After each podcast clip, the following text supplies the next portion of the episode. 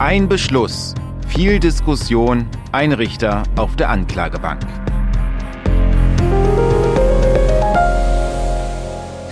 Darum geht es uns heute. Wir sprechen über einen Prozessauftakt und wir sprechen über einen Fall, der für viel Wirbel gesorgt hat. Zu hören wie immer in der App der ARD Audiothek. ARD. Und mit im Gerichtssaal dabei war für uns, für MDR Thüringen, die Gerichtsreporterin schlechthin, Conny Hartmann. Hi Conny. Hallo Olli. Wir sind am Landgericht in Erfurt und bei einem Fall, der auf jeden Fall Aufmerksamkeit auf sich gezogen hat, kann man so sagen. Kann man so sagen, und zwar auch schon lange bevor dieser Prozess begonnen hat. Ich würde sagen, wir steigen rein. Worum geht es uns heute, Conny? Es geht heute um einen Richter, der vor Gericht angeklagt ist, der also auf der Anklagebank sitzt. Das ist also sozusagen von den Prozessbeteiligten her eine reine Juristenveranstaltung. Drei Richter, zwei Schöffen, das sind ja Laien. Auf der rechten Seite ein Staatsanwalt, eine Staatsanwältin. Schon daran sieht man, es ist ein besonderes Verfahren, wenn zwei da sind, dass die sich halt tatsächlich, wenn mal einer nicht kann, dass der andere immer genau weiß, was ist passiert, weil es wirklich auch ein juristisches Verfahren ist. Auf der Gegenseite sitzt der angeklagte Richter mit seinen zwei Verteidigern und es geht um ein Delikt, Rechtsbeugung. Äh, Rechtsbeugung, du sagst das so ähm, juristisch, korrekt natürlich. Erstmal ganz kurz, wie oft kommt es denn vor, dass Richter eigentlich auf einer Anklagebank sitzen? Ich habe das erst einmal erlebt. Mhm. Und diesmal geht es um Rechtsbeugung und warum der Fall so große Aufmerksamkeit ähm, auf sich gezogen hat, ist klar, weil es ging um einen Beschluss, den der, den der Richter ähm, erlassen hat. Ja. Ja. Genau. Und zwar vor ein, zwei Jahren war das, Genau. ne? Warum hat ihn dieser Beschluss denn auf die Anklagebank gebracht? Dieser Richter, wir nennen seinen Namen, er heißt Christian Detmar, er ist Familienrichter in Weimar und ich will dir auch gleich sagen, warum wir den Namen nennen, weil er das selber möchte. Er selber sagt, er kann gezeigt werden und wir dürfen seinen Namen nennen. Deswegen nennen wir ihn. Dieser Richter hat vor zwei Jahren einen Beschluss gefasst. Er hat das Kindeswohl gefährdet gesehen und aus diesem Grund hat er zwei Weimarer Schulen, es ging natürlich um zwei konkrete Kinder, zwei Weimarer Schulen sozusagen verboten, dass die Kinder Masken tragen und auch so diese Abstandsregeln einhalten. Also hauptsächlich ging es halt darum, dass die Maskenpflicht abgeschafft werden soll, weil das äh, das Wohl der Kinder gefährdet. Das ist natürlich ein Beschluss, der sehr schnell den Weg an die Öffentlichkeit gefunden hat. Wir müssen jetzt nicht sagen, wie das für und wider dann sofort auch öffentlich hochgekocht ist. Das äh, kann man nachlesen und das wissen wir, glaube ich, auch aus den privaten Diskussionen zu Hause, wie es da zur Sache geht.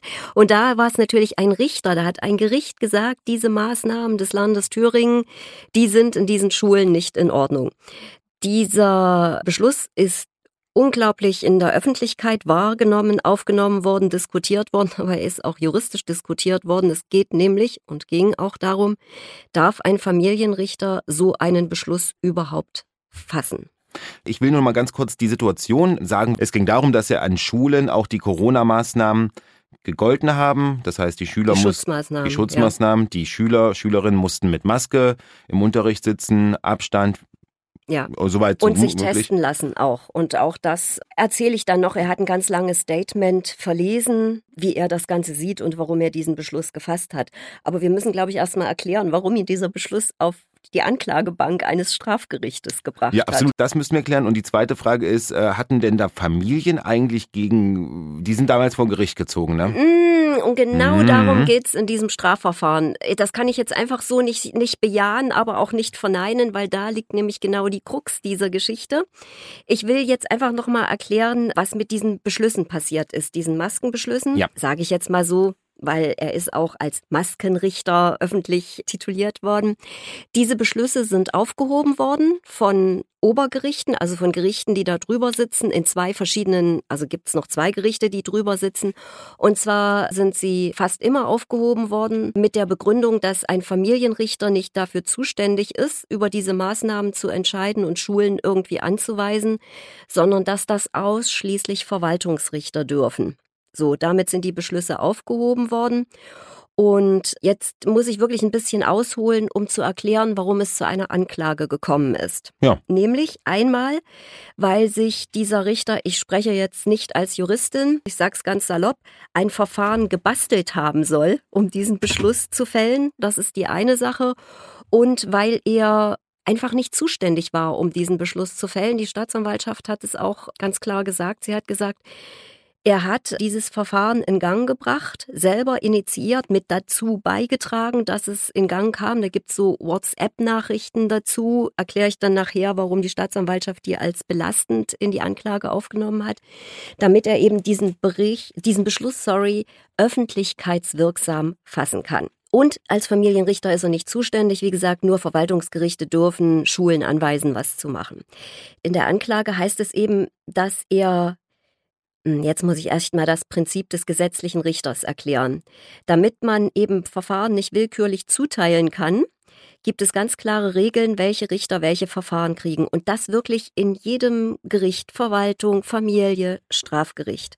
Und dieser Richter, dieser Familienrichter in Weimar war zuständig für bestimmte Buchstaben. Er hat noch einen Kollegen oder eine Kollegin gehabt, die für die anderen Buchstaben zuständig war. Und dann hat die Staatsanwaltschaft so vorgelesen, soll er tatsächlich, naja, gesuch, Leute gesucht haben, die sozusagen seinen Anfangsbuchstaben haben. Und ich will es jetzt mal gleich sagen, das bestreitet er, dass er sowas gemacht hat. Und er bestreitet auch, dass er das Verfahren gebastelt, initiiert hat. Da sagt wiederum die Staatsanwaltschaft, Rechtsbeugung ist es unter anderem auch deshalb, weil der Antrag einer Mutter mit den beiden Kindern, den hat er sozusagen vorher mit bearbeitet.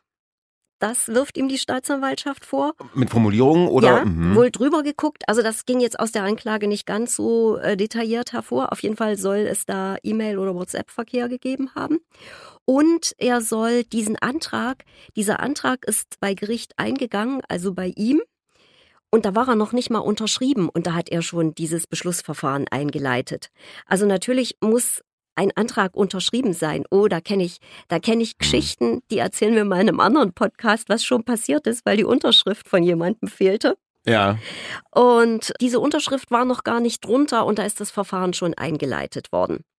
Die Staatsanwaltschaft spricht auch von Willkür und ich habe, das habe ich mir jetzt wirklich mal aufgeschrieben, wie in der Anklage heißt es, der Angeklagte, also der Weimarer Familienrichter, soll willkürlich gegen Recht und Gesetz verstoßen haben, indem er diesen Beschluss getroffen hat. Willkürlich. Darum geht's jetzt. Jeder macht mal Fehler, aber da sagt man, das war halt mit Absicht. Wir müssen ja äh, nochmal dazu sagen, das war alles der Prozessauftakt gegen diesen ja. Familienrichter. Vor allem gerade das mit der Unterschrift kann ich mir auch vorstellen, schwer, dass das schwer nachzuweisen ist, theoretisch, oder? Doch, doch, weil das hm. ist irgendwie bei Gericht eingegangen. Das lässt sich alles nachweisen. Und das, das Gericht, also am ersten Tag ist Anklage verlesen worden, dann hat der Richter Detmar ein ganz langes Statement verlesen, da komme ich gleich noch dazu. Und dann hat das Gericht alle Unterlagen, also genau diese Anträge, diese Beschlüsse, nicht nur verlesen, was die Verteidiger gar nicht wollten, haben gesagt, kann doch jeder selber lesen, hat der Richter gesagt, wir haben uns da schon Gedanken darum gemacht, warum wir das hier vorlesen. Und er hat diese Beschlüsse auch noch sozusagen projiziert. Also ähm, per glaube, Polylux oder wie das? Nee, nicht, mehr. nicht mehr. Oh. an, die, an, die, also an die Wand geworfen, genau. Ja, aber er hat es unter eine Kamera gelegt und es ist in einer sehr ordentlichen Qualität und auch richtig rum. Ich weiß nicht, ob du dich erinnerst, Polylux war immer so schwierig, war immer auf dem Kopf irgendwie, wenn man was zeigen mhm. wollte. Er hat es also an eine Leinwand projiziert, sodass man mitgucken konnte und mir, also wann immer der Kopf war zu lesen und Daten und so. Also sag ich mal, geht es dem Gericht mit Sicherheit tatsächlich tatsächlich um Formalia. Und ich will es nochmal ganz, ganz deutlich sagen. Der Richter steht nicht vor Gericht, weil er gegen die Maskenpflicht ist, sondern eben, weil er ein Verfahren geführt hat, für das er nicht zuständig war. So, das ist nun erstmal die Ausgangslage, aber klar, dieser Prozess interessiert natürlich viele Menschen und deshalb schauen wir jetzt auch auf das Drumherum.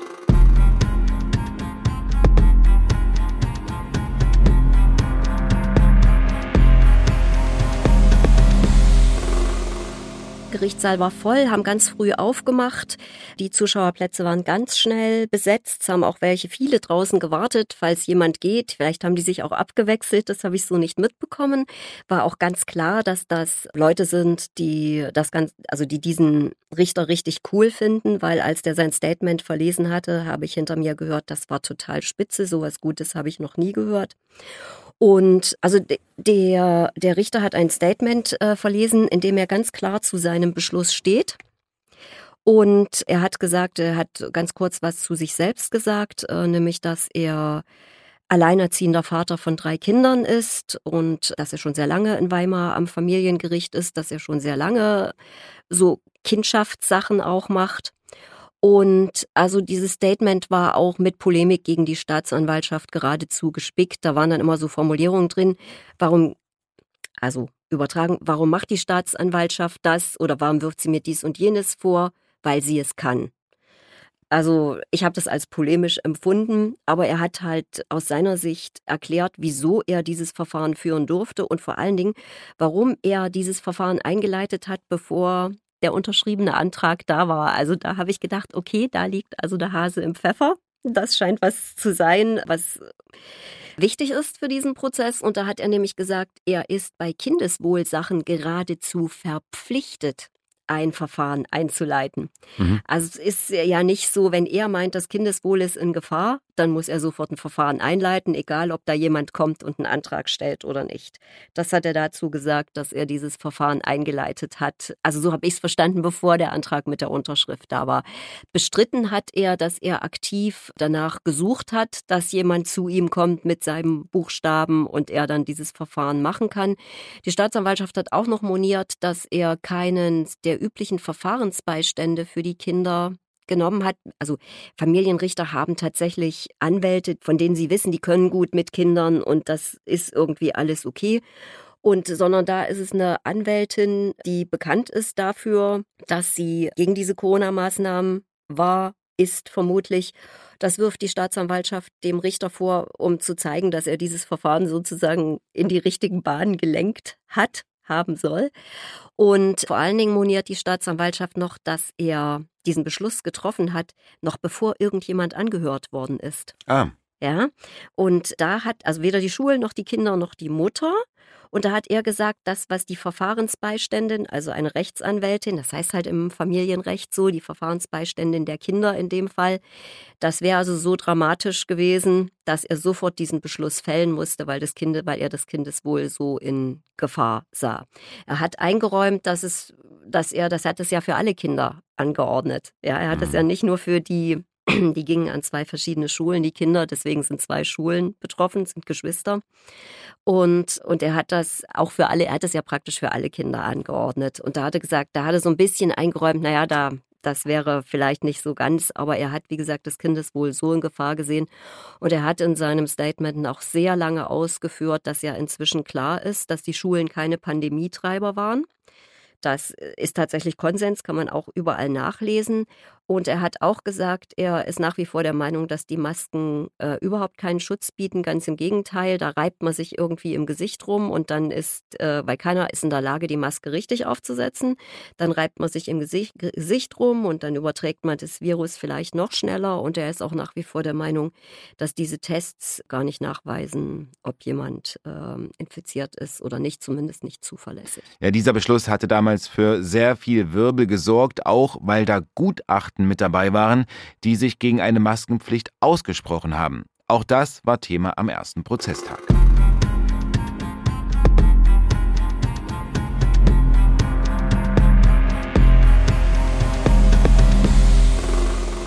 stand auch in der Anklage drin, dass er sich Gutachter ausgesucht hat und die offensichtlich schon vorher, die eben genau die Meinung vertreten, die er im Beschluss dann auch vertreten hat, nämlich dass das alles nichts nützt. Hm, das war ein ausführliches ähm, Schriftstück, die da vor, vor der Zeit, wo das war. Äh, die Gutachten sind zum Teil wohl 60 Seiten lang oder so mhm. und waren alle blitzschnell da. Ja, das war nämlich auch so, äh, was, was damals für Aufmerksamkeit gesorgt hat. Ich will auch noch mal ganz kurz äh, was sagen. Die, wie lange hat er denn diese Erklärung ähm, vorgelesen? Es war ja wahrscheinlich dann doch äh, einige Zeit, die da ins Land gestrichen ist, ne?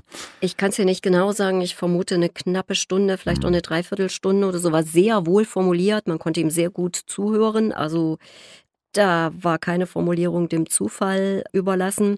Und sein Verteidiger hat sich danach dann auch noch uns gegenüber, also der Presse gegenüber geäußert. Der hat gesagt, also das hier ist ein Streit unter Juristen und man soll mal die Kirche im Dorf lassen und das ist einfach ein Produkt dieser aufgeheizten äh, Stimmung damals. So habe ich tatsächlich die Anklage nicht gelesen, weil ich sage es nochmal, es ging ja nicht um Sinn oder Unsinn von Corona-Maßnahmen, Corona-Schutzmaßnahmen, sondern eben äh, hat dieser Richter Recht und Gesetz, den Weg des Rechtes und des Gesetzes verlassen. Was auch noch interessant ist, was nicht im Gerichtssaal stattgefunden hat, ein paar Meter weg in Sichtweite des Gerichtsgebäudes gab es eine Demo oder ja, doch eine Kundgebung von Leuten aus äh, und Organisationen aus Sachsen und Thüringen, alles äh, Menschen, die also ihrem Unmut über diese Schutzmaßnahmen ganz deutlich Ausdruck verliehen haben, die auch der Meinung waren, dass der Richter irgendwie mundtot gemacht werden soll und dass der mutig ist und dass man den irgendwie ähm, wegen dieser Corona-Schutzmaßnahmen, also eher inhaltlich versucht, mundtot zu machen. Ich sage das jetzt nochmal aus meiner Sicht. Es geht um reine Formalien in diesem Prozess. Es geht nicht darum, dass der Richter gegen diese Corona-Schutzmaßnahmen war. Wir reden ja hier über Rechtsbeugung. Also ich hätte nochmal die Frage, ist der Richter eigentlich noch Richter oder ist er aktuell außer Dienst. Der ist äh, suspendiert im Moment. Äh, hat ihn das die zuständige, das zuständige Richtergericht am Verwaltungsgericht Meiningen oder also zumindest am Gericht Meiningen. Ich weiß gar nicht, ob es Verwaltungsgericht oder ob es ein Zivilgericht ist. Es gibt da eine Richterkammer. Die haben ihn suspendiert, vorläufig des Amtes enthoben. Dagegen hat er Beschwerde eingereicht beim Oberlandesgericht. Da denke ich, wird auch bald eine Entscheidung fallen aber ich kenne die aktuell nicht. Aber er ist nicht als Richter tätig im Moment. Natürlich, ähm, so ein Prozess, wir haben es ja gesagt, sorgt für Aufmerksamkeit. Wie geht es denn da jetzt weiter? Weil du hast auch noch, um das nochmal aufzugreifen, von belastenden WhatsApp-Nachrichten beispielsweise äh, gesprochen. Also wie wird es da jetzt weitergehen? Auf jeden Fall werden Zeugen gehört. Ich gehe davon aus, dass die Verfahrensbeiständin geladen wird, die Mutter der Kinder. Davon gehe ich aus. Ich kenne die Zeugenlisten nicht, die werden jetzt nicht verlesen immer. Aber wie viele Verhandlungstage sind angesetzt? Äh, sechs bis August, mhm. bis Ende August. Und es wird, ich denke, es wird noch ein bisschen mehr auch verlesen werden, möglicherweise. An, an Unterlagen und vielleicht auch an Nachrichten. Und ähm, ich gehe davon aus, äh, dass, äh, wenn die Zeugen kommen, dass die nicht nur zehn Minuten auf diesem Stuhl sitzen. Möglicherweise haben die selber, weiß jetzt nicht, ob es dagegen noch jemanden anderen Ermittlungen gibt, dann hätten die ein Aussageverweigerungsrecht. Also wenn jetzt gegen irgendjemanden ermittelt würde, aber ich wüsste jetzt nicht, warum gegen jemanden ermittelt werden sollte, dann hätten die ein Aussageverweigerungsrecht. In dem Fall meine ich, ähm, oh, weiß ich nicht. Ich weiß nicht, es Beihilfe zur Rechtsbeugung gibt. Keine hm. Ahnung. Ich weiß es einfach nicht. Wir werden es wahrscheinlich in diesem Verfahren erfahren, wenn ja, es soweit davon kommt. Gehe ich, davon gehe ich aus und ich gehe auch davon aus, dass dieses Verfahren jeden Tag, also an jedem Verhandlungstag werden da viele Leute drin sitzen. Es ist ganz friedlich gewesen da drin. Am Anfang hat mal jemand gesagt, ist zu leise, wir verstehen nichts. Da hat der Richter gesagt, ja, ich kann versuchen, lauter zu sprechen, aber ich kann Ihnen gleich eins sagen, sowas verbitte ich mir hier. Zwischenrufe gibt es bei mir nicht. Hm. Und es war auch, ähm, ich kenne ganz andere Prozesse.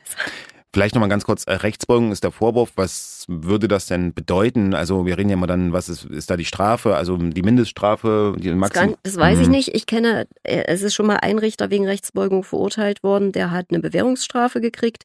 Aber ich glaube, wenn du wegen Rechtsbeugung verurteilt wirst, äh, ist ja bei Beamten so, wenn die zu einer Freiheitsstrafe, von die, zu einer Strafe von einem Jahr verurteilt werden, mindestens einem Jahr, dann werden, dann, dann werden sie automatisch aus dem Beamtendienst entfernt und das gilt für Richter dann genauso. Also wenn da ein Jahr rauskommt, ähm, bei dem letzten Richter waren es anderthalb, ich glaube, der war schon freiwillig aus dem Richterdienst ausgeschieden, dann als es, äh, als die Verhandlung war. Äh, dann würde er, und ich meine, das ist ja sozusagen ein amtstypisches Verfahren. Ich meine, wenn da eine Verurteilung herauskommt und wenn diese Verurteilung rechtskräftig wird, ich meine, dass dann tatsächlich so ein Amtsenthebungsverfahren folgen wird. Und die letzte Frage, du hast ja, ich habe, ich habe, ich war, als ich noch dabei war, wurde ja diskutiert, Mensch, müssen wir den Angeklagten, den Richter verpixeln, dürfen wir hm. den Namen nennen hm. und so weiter, ist ja mal ein Riesenthema immer, ja. äh, gerade in deinen Berichten auch. Und auf einmal hat sich alles in Luft aufgelöst und, was heißt Luft aufgelöst, sondern der angeklagte Richter wollte, dass er... Nee, er wollte nicht, ich habe ihn gefragt, ob wir ihn zeigen dürfen, ob wir sagen, ja, da hat er nichts dagegen, das ist, das heißt, da steht jemand zu dem, was er getan hat und machen wir uns mal nichts vor, guck mal ins Internet, Ach so, äh, wichtig, wichtig für die Staatsanwaltschaft war auch noch, dass er zu einem Kreis kritischer Richter und Staatsanwälte gehörte, die sich so zusammengetan hatten, die gegen diese Corona-Schutzmaßnahmen waren. Also die, die darüber auch debattiert haben und von denen auch immer mal was zu lesen und zu hören war in der Öffentlichkeit. Also du hattest ihn gefragt, um nochmal das ja. zu sagen. Ob, ja, ja, ob er, und er hat gesagt, er hat nichts dagegen.